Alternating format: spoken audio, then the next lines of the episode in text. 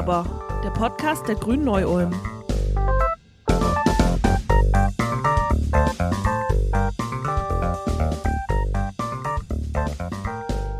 Willkommen, liebe ZuhörerInnen, zu einer neuen Folge Nu aber, eurem Podcast des Vertrauens von den Grünen Neu-Ulm. Thematisch bleiben wir ganz nah bei unserer letzten Folge. Dort haben wir uns ausführlich mit den Beteiligten und Geschehnissen der CSU-Korruptionsvorwürfen beschäftigt.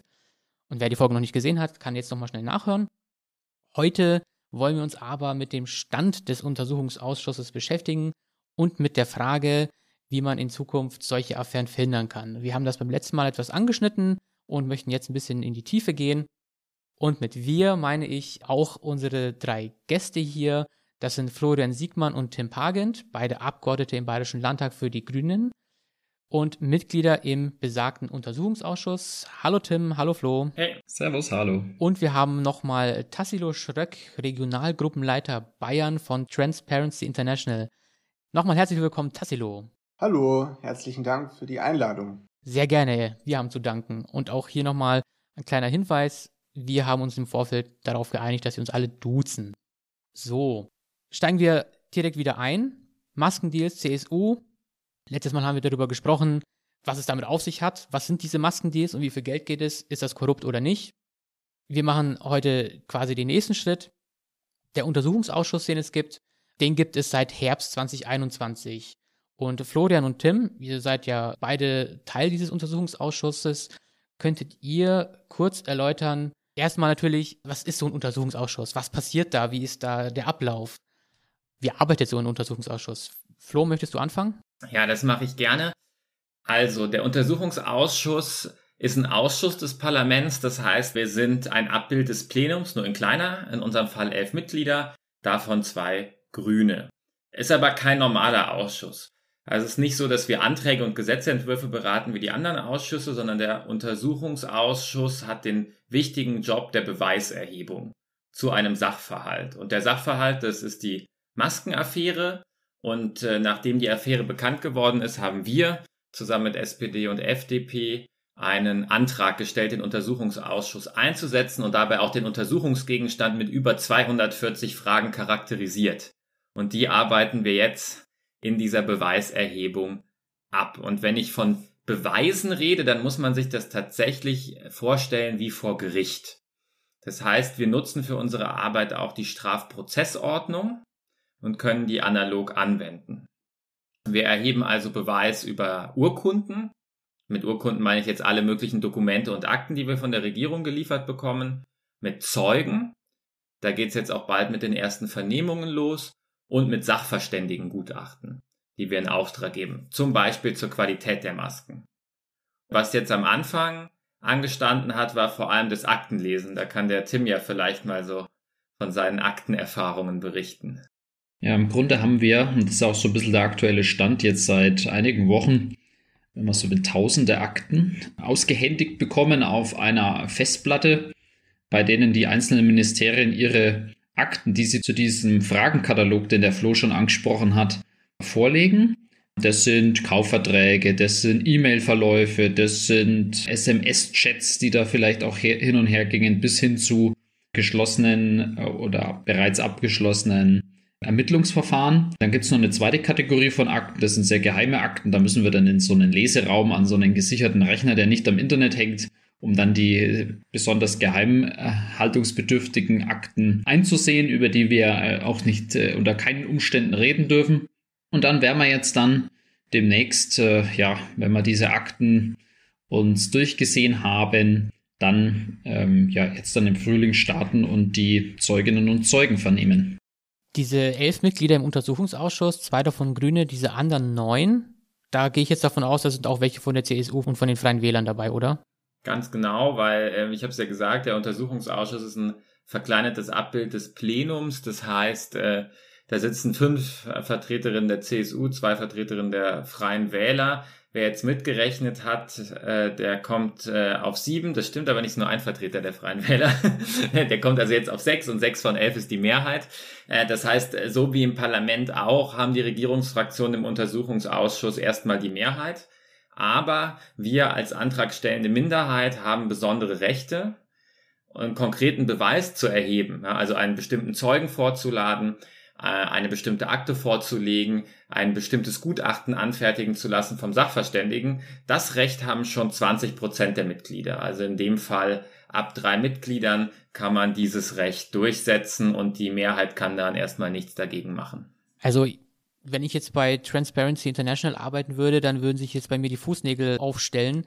Ein Gremium, das sich sozusagen selbst kontrolliert. Tassilo, wie heikel ist das? Also, das ist doch eigentlich so ein Punkt, wo man einfach ansetzen könnte sofort.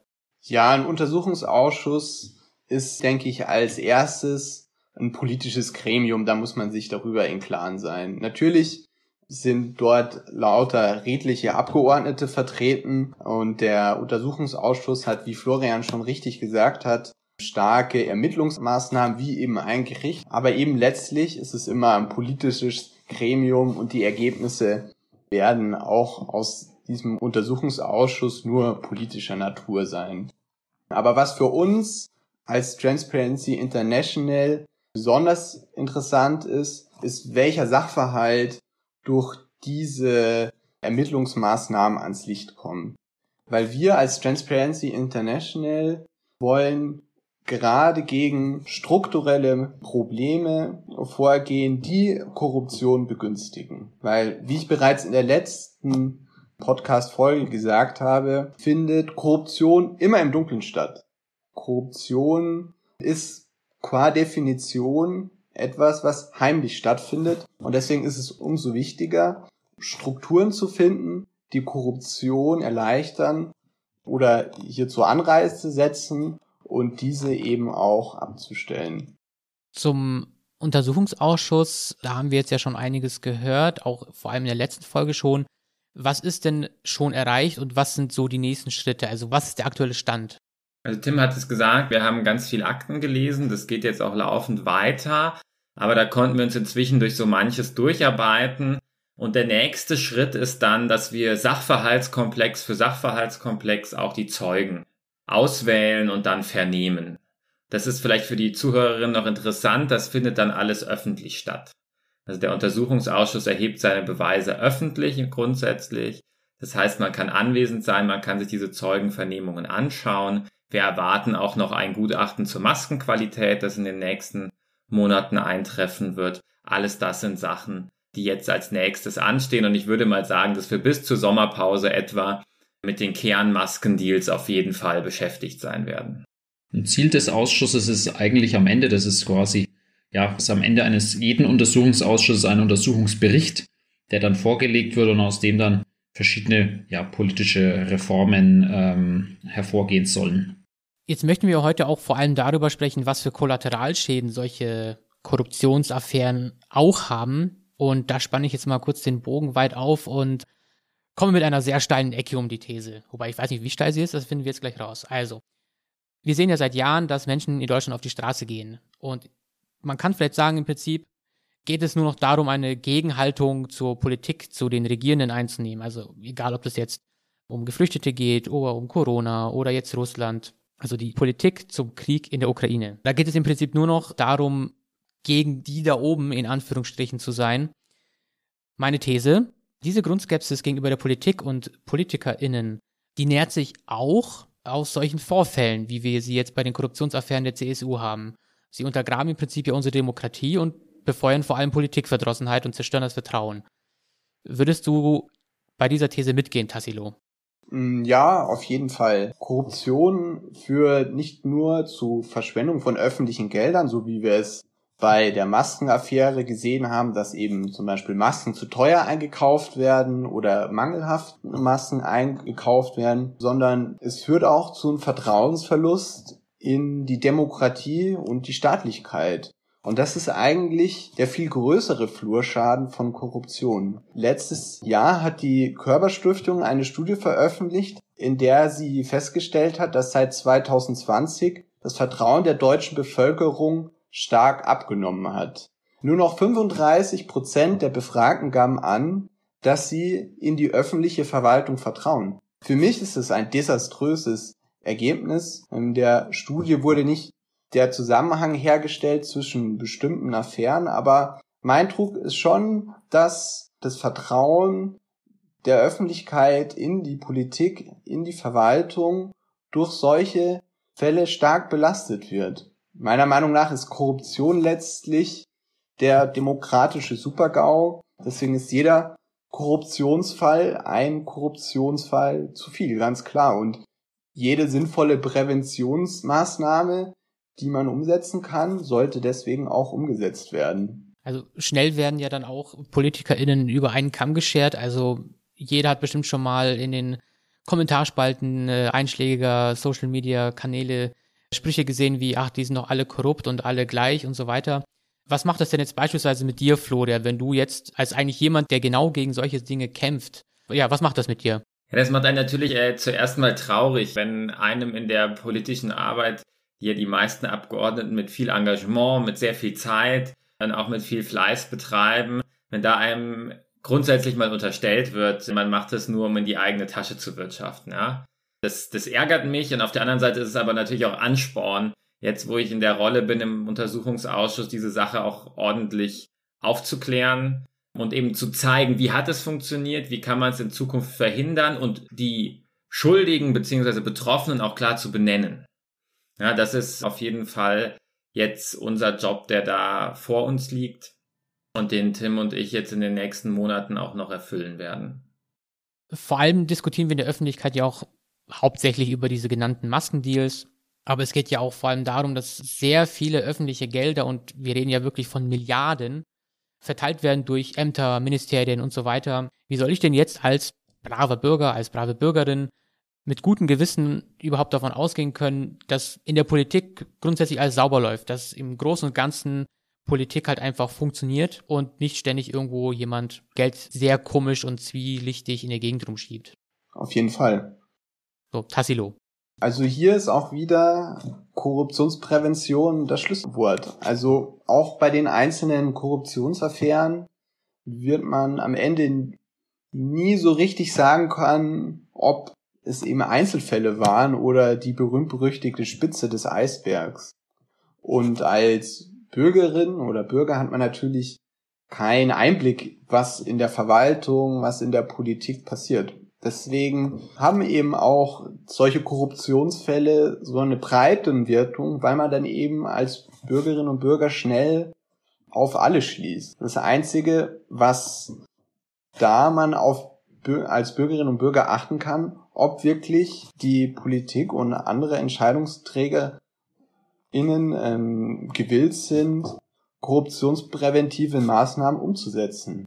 Und da geht es um mehr Transparenz, da geht es darum, um mehr Kontrolle bereitzuhalten, aber auch darum, die Verwaltung zu stärken. Denn letztlich sind auch überlastete Verwaltungen oder viel zu komplexe Verwaltungsverfahren Anreize für Fälle von Korruption.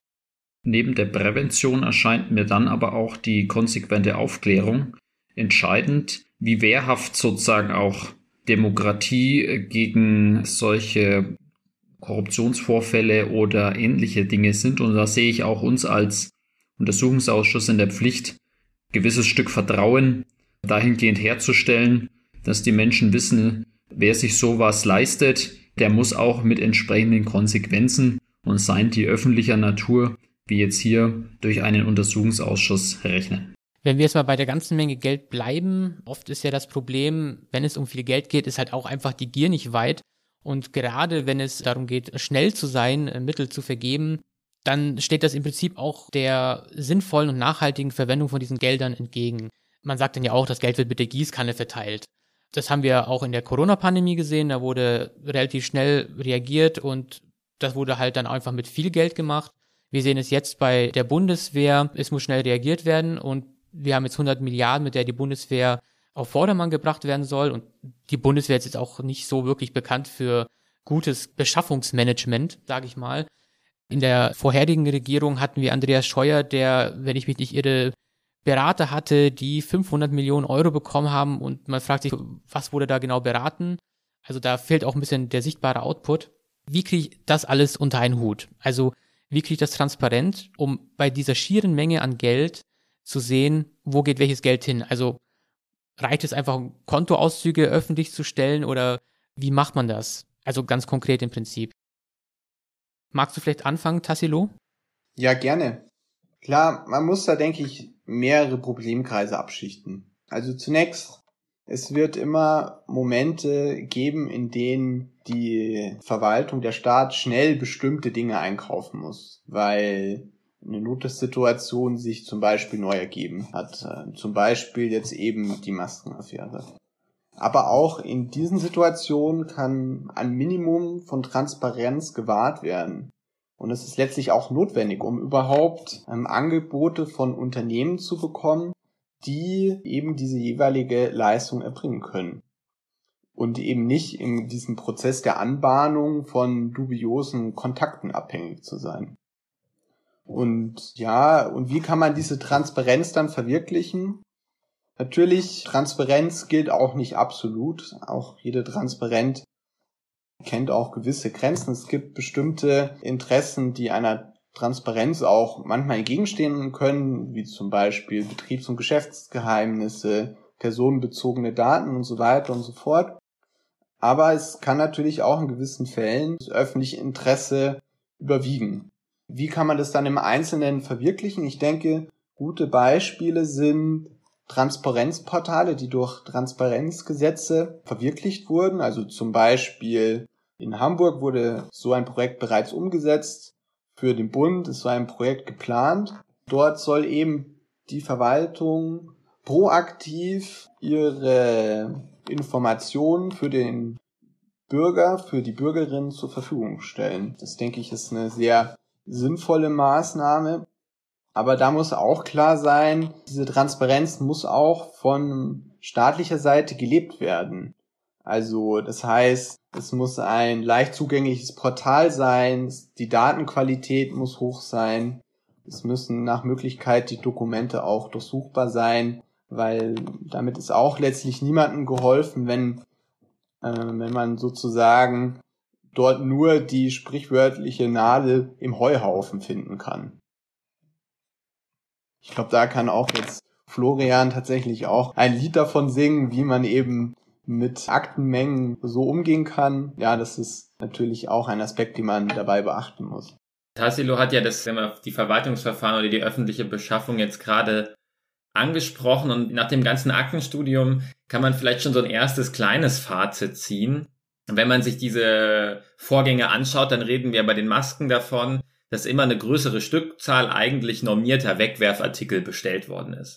Ne, also es ist jetzt ja keine besondere einzelne Leistung wie ein individuelles Gebäude, das gebaut worden ist, sondern es geht hier erstmal um einen relativ simplen Beschaffungsvorgang eines klar beschriebenen Produktes. Und die laufen immer nach demselben Muster. Ich habe die Anbahnung, ich habe dann die Vertragsverhandlung, den Vertragsabschluss irgendwann wird die Ware geliefert, ich muss die prüfen und ich bringe die Ware dann zu den Bedarfsträgern, also im Fall der Masken dann in die Krankenhäuser. Und was ich jetzt schon festgestellt habe, dass in dieser besonderen Stress- und Ausnahmesituation, die durch die Pandemie ausgelöst worden ist, vor allem diese ersten beiden Schritte. Diese Anbahnung, wie landet das Angebot eigentlich bei der zuständigen Person? Und dieser Beginn der Vertragsverhandlungen, vor allem wie gehe ich mit der Einschätzung der Fachabteilung um, dass das eigentlich die beiden entscheidenden Schritte sind und immer die Schritte waren, bei denen tatsächlich auch äh, versucht wurde oder dann auch erfolgreich Einfluss genommen worden ist. Also dass man da schon mal zwei Schritte identifiziert hat, die offensichtlich anfällig sind für Korruption in diesem ganzen Prozess. Also diese Akten gibt's die eigentlich auch wenigstens digital oder musst du wirklich äh, gigantische Berge an Papier durcharbeiten oder kriegst du die per Fax? Die gibt's inzwischen Gott sei Dank digital und wir reden ja nicht nur von ähm, klassischen Vorgängen wie jetzt E-Mail-Verkehre, Verträge und Co., sondern wir reden aber bei uns ja auch von Datenbankauszügen des Pandemie-Zentrallagers. Wir reden von ganz vielen anderen Tabellen, anders aufbereiteten Daten. Das kann man meiner Meinung nach auch nur mit Hilfe digitaler Tools bewerkstelligen wenn ich Tausenden von, Abertausenden von Seiten, ja, wir reden ja von 3107 Vorgängen, Vorgänge zwischen drei und 10.000 Seiten. Einer dieser Vorgänge ist ein bisschen besonders, weil er wiederum eine Datenbank mit 10.000 Dokumenten repräsentiert. Also wir reden hier von Hunderttausenden Seiten. Das kann ich nicht alles lesen, das ist ausgeschlossen, sondern ich muss dann die Möglichkeit haben, solches Material logisch zu durchsuchen, Verknüpfungen zu finden, Verdachtsfällen nachzugehen. Das ist tatsächlich dann das Entscheidende. Aber um bei Tassilo nochmal anzuknüpfen, es wäre ganz wichtig, dass man den Bürgerinnen, also nicht nur uns Abgeordneten äh, in der Opposition oder im Parlament insgesamt, wir sind ja die Kontrolleurinnen der Regierung qua Amt, aber dass man auch den Bürgerinnen mehr Instrumente an die Hand gibt, weil das führt zu einer Disziplinierung der Verwaltung und zu einem stärkeren Bewusstsein für Korruption, weil klar ist, dass ich am Ende auf die Anfrage von Bürgerinnen gegebenenfalls Vorgänge öffentlich machen muss. Und was jetzt die Maskenaffäre betrifft, mussten in NRW zum Beispiel vom Ministerium auf Anfrage einer Transparenzplattform, in dem Fall fragt den Staat, dann der E-Mail-Verkehr mit äh, der Firma Emix sowie die Prüfberichte öffentlich gemacht werden. Dann möchte ich noch einen Punkt aufgreifen, den wir in der letzten Folge schon mal kurz angeschnitten hatten gegen Ende. Es ist jetzt durchaus üblich, dass sich VertreterInnen des Volkes aus einem Wahlkreis einsetzen für Unternehmen in ihrem Wahlkreis. Wie seht ihr das jetzt persönlich? Ist das eine legitime Vertretung der eigenen Wählerinteressen oder ist es problematisch? Beziehungsweise ab wann ist es problematisch? Wofür läuft die Grenze? Ist natürlich jetzt eine sehr grundsätzliche Frage, aber das macht es ja vielleicht gerade auch so interessant. Tassilo vielleicht? Also ich denke, man muss schon sehen, dass PolitikerInnen zunächst Vertreter der deutschen Bevölkerung sind. Und zu dieser Bevölkerung gehören natürlich eben auch Unternehmen hinzu. Letztlich ist eben der Job eines jeden Abgeordneten eben dieses Bindeglied zwischen Staat und der Bevölkerung zu sein. Also es ist ja gerade die Aufgabe des Abgeordneten, dass er Interessen aus der Bevölkerung aufnimmt und an die staatlichen Institutionen überträgt. Deswegen denke ich, spricht erstmal gegen Interessensvertretung nichts. Es ist vielmehr erstmal der Job von jedem Abgeordneten, dass er zum Beispiel die Interessen aus seinem Wahlkreis wahrnimmt und in die Politik einbringt. Und das gilt eben auch für Unternehmensinteressen. Die Grenze liegt aber ganz klar da, wo jetzt eben der einzelne Politiker, die einzelne Politikerin diese Position ausnutzt, um zusätzlich sich unberechtigterweise Vorteile zu generieren. Eben gerade so in den Fällen von Nüsslein, von Sauter, wo man gesagt hat, ja, ich gebe da gerne das Angebot weiter, aber ich möchte dafür erstmal richtig viel Geld sehen. Da ist die Grenze ganz klar erreicht. Da wird ganz klar Missbrauch des Mandats, des Abgeordnetenmandats betrieben. Ich kann das vielleicht auch noch mal ein bisschen verdeutlichen. Natürlich ist es als Abgeordneter die Aufgabe, politische Rahmenbedingungen zu gestalten. Hm? Also nehmen wir die aktuelle Situation, schwierige Verfügbarkeit von äh, fossilen Rohstoffen für viele Industrieunternehmen. Ich könnte also sagen, okay, die kriegt das im Wahlkreis gemeldet, Unternehmen brauchen da Investitionsunterstützung zum Umbau auf erneuerbare Energien. Super Sache. Dann kann ich natürlich ein Förderprogramm aufsetzen, um auf diese Problemstellungen zu reagieren. Der wichtige Punkt ist aber dann, dass wer dann letztlich eine Förderung bekommt, also die Entscheidung im Einzelfall, dann anhand von objektiven Kriterien, die das Programm für alle gleich festlegt, getroffen werden.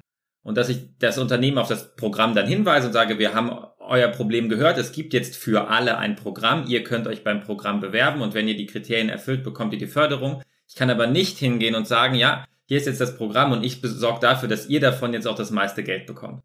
Das funktioniert nicht. Das ist vielleicht auch nochmal der wichtige Unterschied zwischen berechtigter politischer Gestaltung, weil dafür sind wir gewählt, und unberechtigter Gewährung von einzelnen Vorteilen.